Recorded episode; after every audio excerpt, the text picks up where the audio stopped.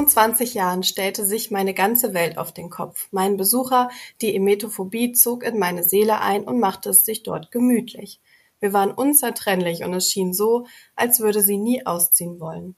In den schlimmsten Phasen konnte ich das Haus nicht mehr verlassen, hatte bis zu 40 Panikattacken am Tag. Ich verrate euch heute, wie es sich anfühlte, nicht richtig am Leben teilnehmen zu können was all die Depression, Selbstmordgedanken und Selbstzweifel mit mir gemacht haben und wie ich mich selbst aus diesem Käfig befreien konnte. Ich bin Mareike Krüger und heute erzähle ich euch meine Geschichte.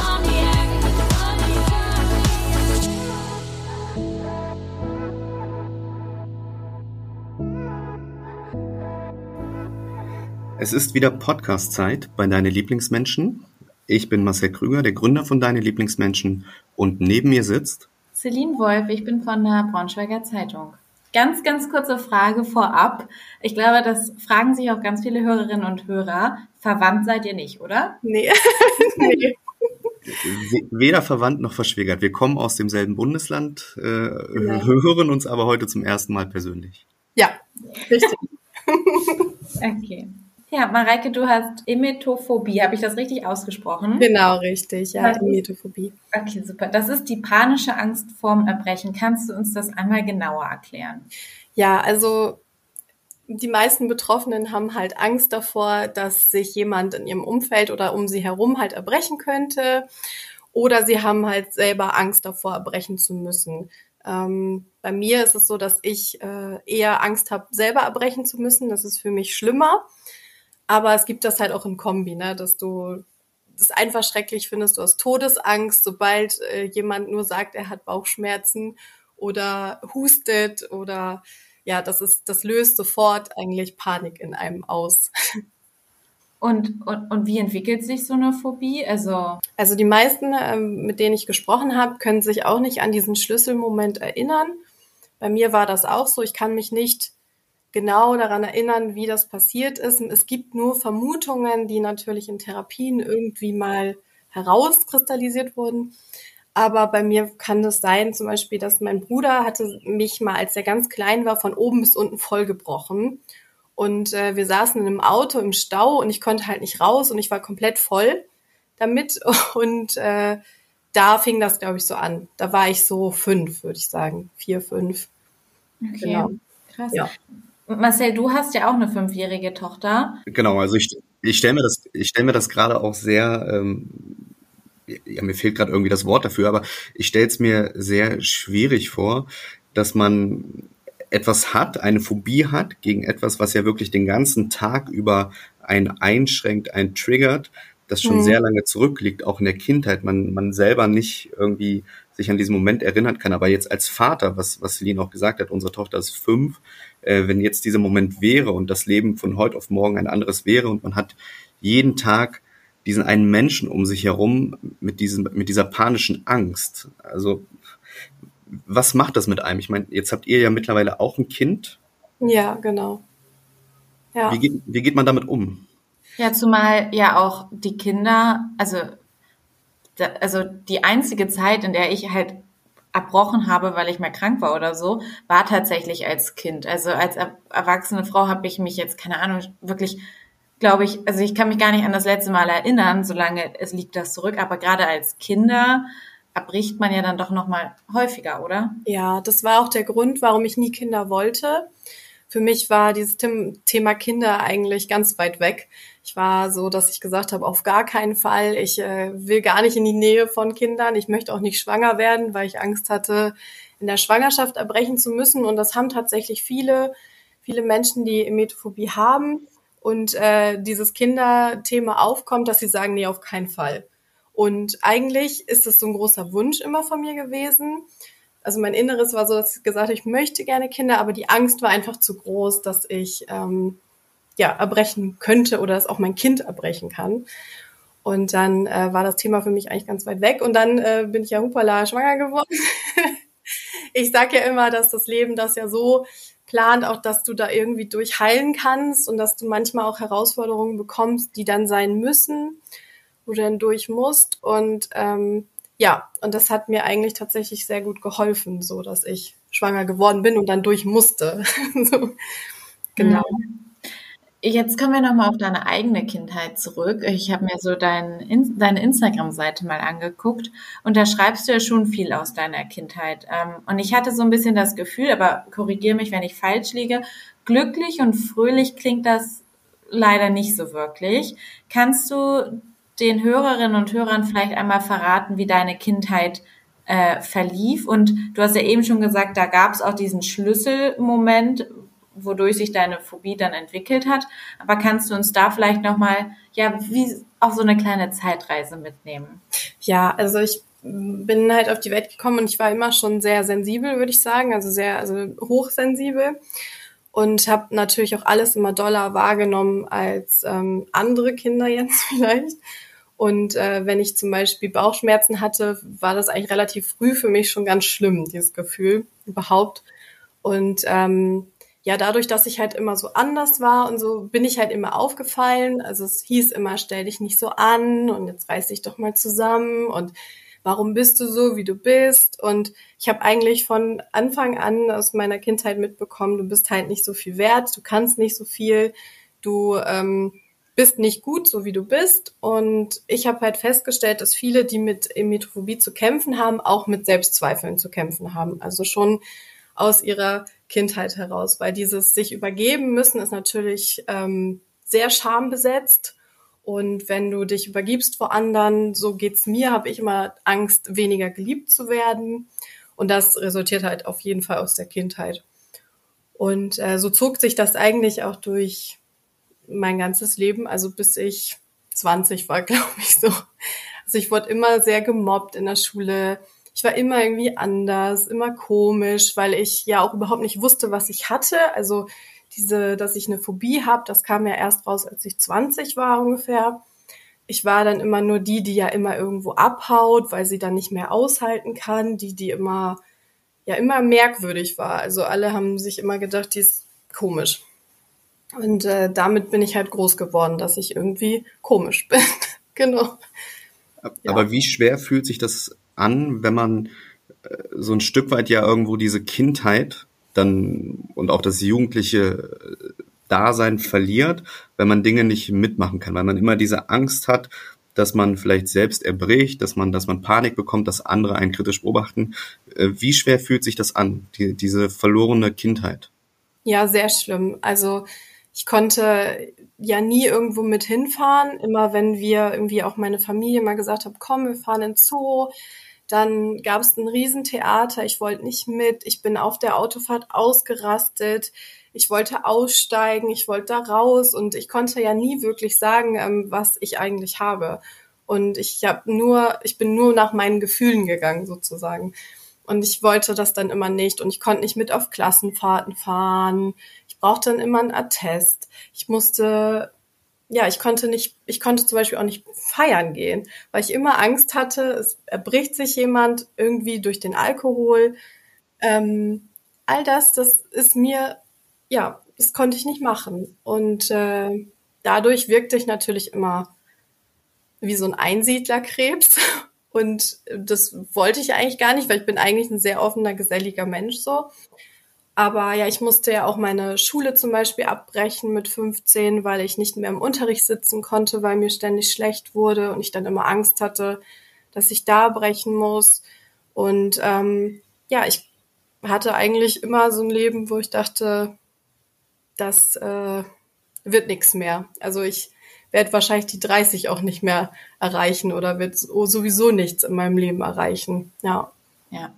Ähm, jetzt hast du ja auch schon angesprochen, dass du auch in der Schule ja durch deine Phobie eingeschränkt warst. Mhm. Ähm, wie schränken dich denn deine Angststörungen und Depressionen generell im Alltag ein? Ja, also mittlerweile ist es ja nicht mehr ganz so schlimm, aber ich sag mal, vor vier, fünf Jahren war es halt noch so, dass ich ähm, wirklich gar nicht rausgehen konnte ähm, ich habe jedes Mal, also ich musste überall mit dem Auto hinfahren. Ich kann zum Beispiel immer noch nicht als Beifahrer fahren, weil mir da schneller schlecht wird und ich natürlich dann Angst habe und das, das geht nicht. Also ich muss immer überall selber mit dem Auto hinfahren. wenn ich irgendwo mit dem Auto hinfahre, muss ich mein Auto sehen. Also ich muss es in Sichtweite haben. Ich kann zum Beispiel nicht irgendwie Kilometer weit weg von meinem Auto spazieren gehen und dann wieder zurück. Das geht für mich nicht. Ich muss es immer sehen und ich muss immer das Gefühl haben, ich kann jetzt wegfahren oder ich kann mich wieder in mein Auto setzen. Und ähm, genau, wenn ich jetzt zum Beispiel irgendwie mal in Urlaub fahren möchte oder sowas, das geht halt auch nicht so einfach. Ich muss mir immer genau angucken, wie die Häuser aussehen, wo wir hinfahren. Es muss immer ein Haus sein, was immer so ein bisschen abseits liegt, weil es könnte mich ja jemand brechen hören, wenn ich in einer Wohnung wohnen würde oder sowas. Dann muss ich genau gucken, wo liegt die Toilette. Die Toilette muss weiter weg liegen von meinem Schlafzimmer, also von meinem Mann auch und von meinem Kind und niemand darf mich hören, so und ähm, guck mir dann auch genau an, wie das alles liegt. Das ist in unserem Haus auch so. Wir haben unser Haus auch so danach gekauft, dass das Zimmer weiter weg liegt von dem Zimmer. Und ähm, ja, das Einkaufen ist auch so eine Sache. Ich kann zum Beispiel nicht einfach zu Fuß zum Einkaufen gehen. Ich muss dann mit dem Auto hinfahren. Und ähm, beim Einkaufen direkt äh, klappt es mittlerweile ganz gut, aber es war halt früher nicht so. Dann bin ich immer mit dem Auto hingefahren, habe geguckt, wie lang die Schlange ist, ob die sehr lang ist, ob das geht. Dann bin ich lieber abends einkaufen gegangen, ganz spät, kurz vor zehn oder so oder ganz früh morgens, damit da einfach nicht so viel los ist, weil man ganz oft in der Schlange dann steht und Angst hat, sich dort erbrechen zu müssen. Und äh, dann rennt man weg. So war das bei mir auf jeden Fall. Und ähm, ja, ich konnte halt auch nicht richtig daten oder so, gerade als diese Phase war, wenn man so jung ist und Single und so, du möchtest ja auch mal jemanden kennenlernen. Dann ähm, musste das immer bei mir zu Hause stattfinden und das war natürlich ein super geschützter Raum und ich habe dann fremde Männer da eingeladen, äh, was sich immer mega komisch anfühlte, aber ich konnte halt nicht einfach rausgehen und mich mit denen treffen und ähm, ja, und jedes Mal, wenn es dann so enger wurde, auch in Beziehungen, habe ich das meistens beendet, weil ich auch nicht wollte, dass das jemand rauskriegt, dass ich so, dass ich die Phobie halt habe. Also ich habe das immer, immer, ich war ein Ausredenkönig, ich habe mir immer Sachen hingelegt, so ausgelegt, dass ich irgendwie sagen kann, ja, nee, ich kann heute nicht, weil und ich kann heute nicht darum und nicht einfach klar sagen, warum und wie und warum es mir so geht und weil das immer keiner nachvollziehen konnte. Stand immer jeder und hat mich ausgelacht, weil sie dann gesagt haben, so ja, ich habe auch Angst vorm Kotzen und ja, mich stört das auch, ich finde das auch nicht schön. Und das kannst du einfach nicht vergleichen, ob du jetzt Angst hast, also du würdest lieber sterben, als zu kotzen, oder du, ähm, du hast einfach, findest das einfach eklig. Das kann man einfach nicht vergleichen. Ja, aber letztendlich sind ja deine Gedanken, die du dir machst, also auch mit dem, dass die Zimmer weiter entfernt sein müssen von der Toilette und so weiter, eigentlich doch quasi unberechtigt, weil du ja gar nicht dich so häufig übergibst, oder? Genau. Also viele, die Emetophobie haben, brechen tatsächlich sehr, sehr selten bis gar nicht. Also die längste Zeit, die ich gar nicht gebrochen habe, waren sieben Jahre. Und ähm, diese Gedanken, die man hat, sind äh, ist ja einfach ein erlerntes Verhalten vom Gehirn, dass das immer sagt, dass da immer eine Not ist, wo eigentlich gar keine ist. Und ähm, irgendwann habe ich auch gelernt, dann dann immer zu gucken, wenn ich zum Beispiel eine psychische Übelkeit habe, äh, kann ich zum Beispiel an Essen denken und kann das auch kann auch essen. Und wenn ich eine richtige Übelkeit habe, wenn man krank ist oder so, kann man halt nicht essen. Dann kann man auch nicht an Essen denken das geht nicht. Und so bin ich da dann irgendwie mit durchgekommen. Dann habe ich immer, hab, hat mich das persönlich ein bisschen beruhigt, wenn ich an Essen denken konnte. Ja. Aber was passiert denn mit dir, wenn du dich dann wirklich mal übergeben musst? Das ist, ähm, das ist sehr heftig. Also wenn es wirklich so ist, dass ich äh, meine Tochter hatte, als sie neun Monate alt war, eine Magen-Darm-Grippe. Und sie hatte nur Durchfall und mich und die Oma hat's halt richtig umgehauen. Und äh, normalerweise, wenn mir richtig schlecht ist, jetzt ich habe zu viel gegessen oder so, dann nehme ich auch mal eine Tablette, also hier eine Vomix oder so, wenn es gar nicht geht und äh, leg mich dann hin und dann ist gut. Aber bei einer Magen-Darm-Grippe hilft das halt nicht. Und wenn, als ich dann gemerkt habe, dass das echt äh, gleich losgeht, ist das bei mir so, dass ich die ganze Zeit rumlaufe. Ich kann mich nicht hinsetzen. Ich laufe die ganze Zeit durchs Haus, bin total panisch, ähm, würde am liebsten sterben in dem Moment. Also wirklich, ich möchte das nicht äh, erleben. Das ist ganz, ganz schlimm. Und ich halte das tatsächlich auch richtig lange zurück. Also man, äh, normale Menschen, sag ich mal so, wenn denen schlecht ist, die brechen dann einfach. Und ich kann das wirklich, ich halte es dann vier, fünf Stunden zurück, schluck's auch wieder runter. Also das klingt jetzt super eklig, aber ähm, ich will das dann einfach nicht, dass ich da die Kontrolle verliere sozusagen. Und ähm, versuche dann alles und irgendwann passiert's dann und dann ist es so, ähm, dass ich total zittere, also mir geht's dann auch richtig schlecht. Aber dann geht's meistens wieder tatsächlich. Also es ist immer nur dieser Moment davor, der so, so ganz, ganz schlimm ist. Und in dem Moment, wo es dann passiert, dann ist es so, ja, okay, eklig, so wie für alle anderen wahrscheinlich auch, ja. Wie sehr belasten denn diese Zwänge, Mareike, deinen hm. Partner, beziehungsweise wie geht ihr in der Partnerschaft damit um? Ja, es war natürlich am Anfang ähm, ganz, ganz schlimm für ihn, weil wir natürlich in unserer ganzen Beziehung super eingeschränkt sind. Ne? Andere gehen halt essen und gehen ins Kino machen irgendwie schöne Sachen und mir ist das halt nicht so einfach, so mal ins Kino zu gehen, essen zu gehen. Ich war zum Beispiel noch nie mit meinem Mann essen. Wir sind jetzt seit fünf Jahren zusammen und wir waren noch nie gemeinsam essen. Und äh, das ist natürlich mega schwierig auch für ihn. Und äh, wir haben da so Lösungen gefunden. Ähm, mir ist zum Beispiel ganz wichtig, dass er auch auf seine Bedürfnisse achtet und dass er ähm, trotzdem reist und dass er zu seinen Freunden fährt und dass die einfach ganz viel auch zusammen machen. Äh, aber natürlich sagt er immer, dass er das lieber mit mir machen würde. Ne? Das ist äh, ja außer Frage. Aber ja, er hat sich, glaube ich, so ein bisschen damit arrangiert. Aber er sagt auch, dass wenn er keine Veränderung gesehen hätte, also dass sich nichts verändern würde und ähm, er nicht sieht, dass ich Fortschritte mache und dass ich daran arbeite, dann äh, wäre es noch schwieriger für ihn nicht, und er wüsste halt nicht, ob er dann noch mit mir zusammen wäre. Jetzt hast du ja die 30 erreicht ähm, und der Peak war ja dann irgendwann, wenn du sagst, ich gehe vom Selbstzweifel in die Depression bis hin zum, äh, zum Suizidgedanken. Das wäre dann der ja. Peak. Ähm, wie hat sich das geäußert, dieser Gedanke? Also kann man das irgendwie den Hörern und Hörern einmal beschreiben?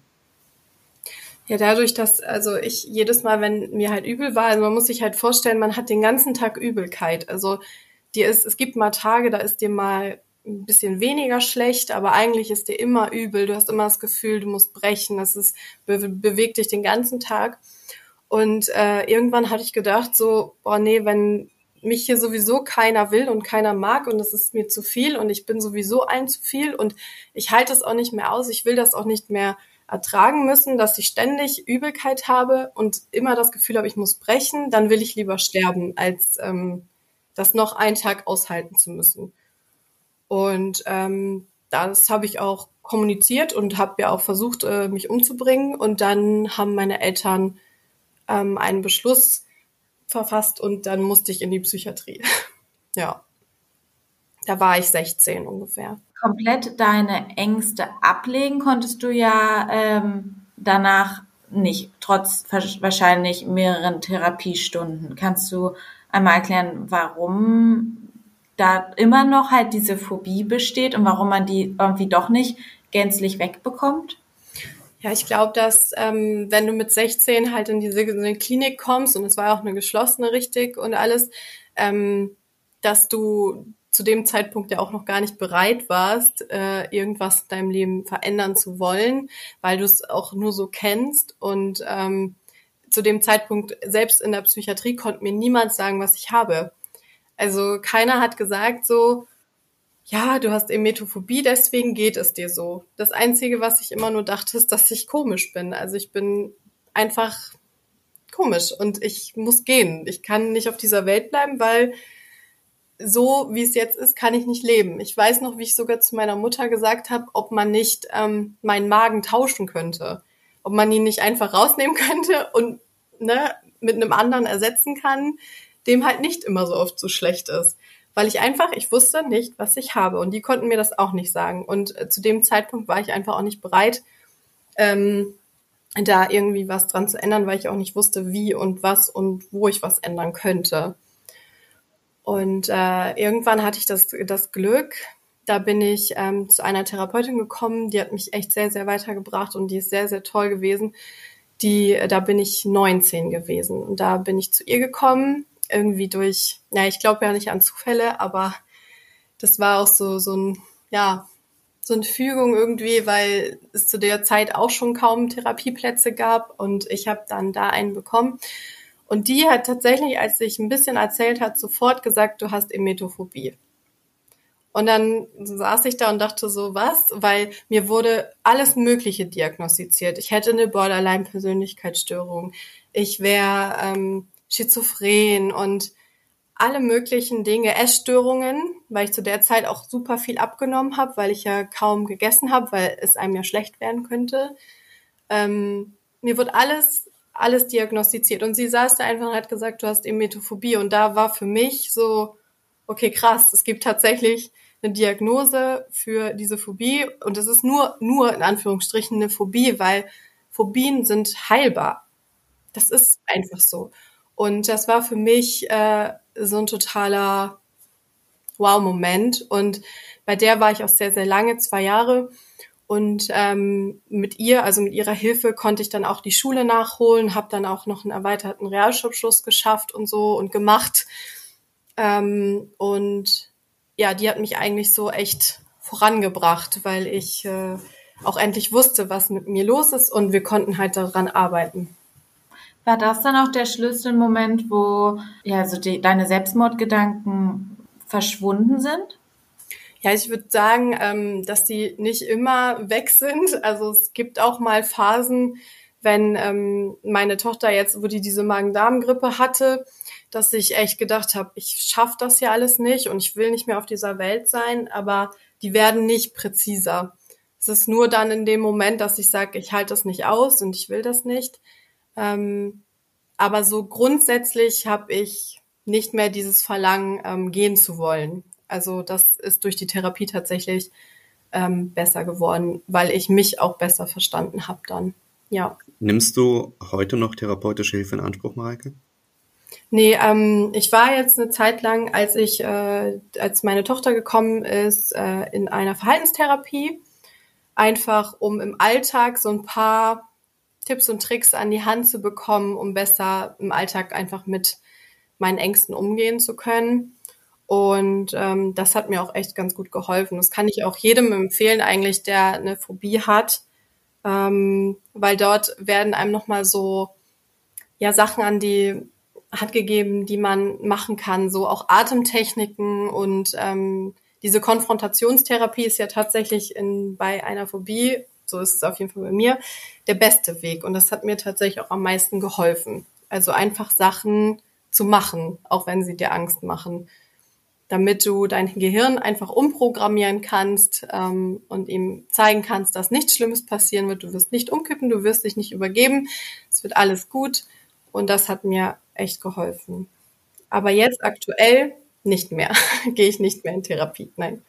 Aber das heißt, dein Mann könnte noch Hoffnung haben, dass du eventuell auch mal bald mit ihm essen gehst oder dass ihr gemeinsam ja öfter verreist, weil du ähm, dich das einfach zutraust oder ähm, glaubst du, so, so weit geht das dann nicht?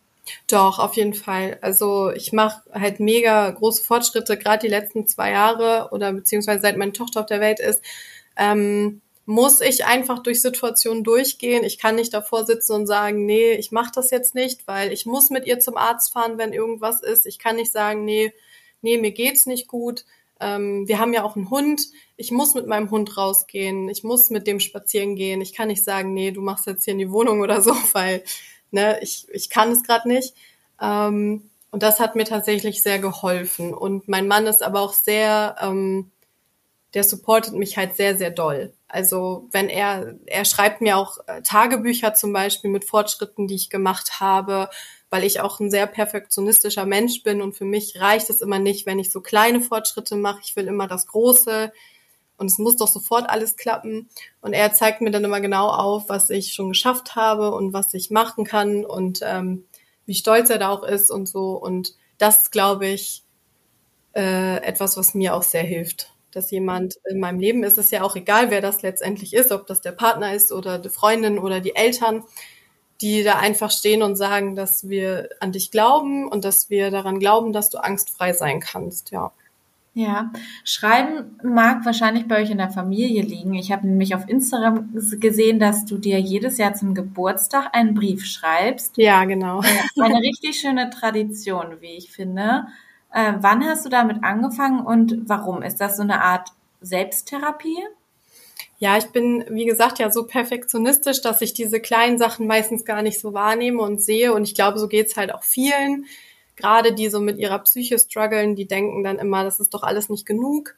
Und ich habe dann irgendwann angefangen, ich glaube auch so mit 18, 19, mir immer einen Brief zu schreiben und äh, da drüber zu schreiben, was so passiert ist das Jahr und was ich mir auch wünsche und wo ich mich auch sehe und ob das dann wirklich so passiert ist. Und ähm, das finde ich halt super interessant. Das fand ich immer sehr, sehr schön irgendwie, dass man dann nochmal seine Fortschritte auch vor Augen hat und sich auch daran zurückerinnert, in welcher Situation mal, man mal war. Ähm, ja, dass man einfach sieht, dass dieses Leben ja anders geworden ist und dass man das jetzt so auch immer noch auf seine Art und Weise lebt, aber anders lebt und dass, ja, dass sich was verändert hat. In deiner Bio auf Instagram, Mareike, steht äh, so schön geschrieben, du schreibst Mutmacher für die Seele. Mhm. Ähm, was wäre denn jetzt ganz spontan ein Mutmacher abschließend für die Hörerinnen und Hörer da draußen? Hm. Kurz überlegen. Also ich bin ja so, dass ich sage, dass man, ähm, dass keine Angst der Welt das halt wert ist, sein Leben dafür aufzugeben beziehungsweise bei mir sind zum Beispiel ja Wünsche. Also möchte man Kinder haben, möchte man äh, ein Haus kaufen, möchte man in Urlaub fahren und so, dass diese Momente einfach, dass, dass keine Angst das wert ist, das wegzuschmeißen. So, weil diese Ängste sind ja nur in, in unseren Köpfen. So, und die setzen halt diese Grenzen. Und wir selber können aber dafür sorgen, und das weiß ich aus eigener Erfahrung, dass wir über diese Grenzen gehen und diese schönen Momente dann mitnehmen und uns einfach dann trauen und es einfach machen und dann plötzlich merken, wie, wie gut doch alles ist und so und dass wir das auch hinbekommen. Aber das, äh, deswegen schreibe ich halt auch, weil es gibt halt viele Menschen, die haben nicht diese Leute in ihrem Umfeld, die ihnen sagen, dass sie das können und dass sie das schaffen und ähm, deswegen schreibe ich und sage den Menschen das dann, dass sie das können, dass sie das schaffen. Ja. Ja, und ich hoffe, dass ganz viele die Folge hören und ähm, auch schon allein aus, aus unserem Gespräch vielleicht äh, neue Kraft und auch Mut schöpfen können. Ja, das wäre schön. Das ist auch so mein, weil es gibt so viele Leute, die diese Phobie haben und die haben solche Angst, das irgendwem auch zu zeigen und zu sagen. Ich kriege ganz viele Nachrichten auch von Eltern, deren Kinder Emetophobie haben und die sagen, ohne mich würden sie das gar nicht schaffen, ähm, auszuhalten. Und sie sehen bei mir einfach, dass sie Hoffnung haben, dass ihr Kind ähm, doch noch äh, vielleicht ja einfach leben kann irgendwann. Und äh, das gibt denen unglaublich viel und das gibt mir unglaublich viel. Ich freue mich da sehr, sehr doll drüber. Und äh, dann, dann, ähm, das hilft mir auch, finde ich, zu sehen, dass es was nützt. so. Ich glaube, das gibt den Menschen da draußen auch äh, unglaublich viel. Du hast uns äh, mitgenommen auf deine ganz persönliche Reise weg von der Phobie hin in Richtung Achtsamkeit und wie gehe ich damit um, wie komme ich da raus. Vielen, vielen Dank, dass du heute bei uns zu Gast warst, Mareike. Ja, ich und, danke.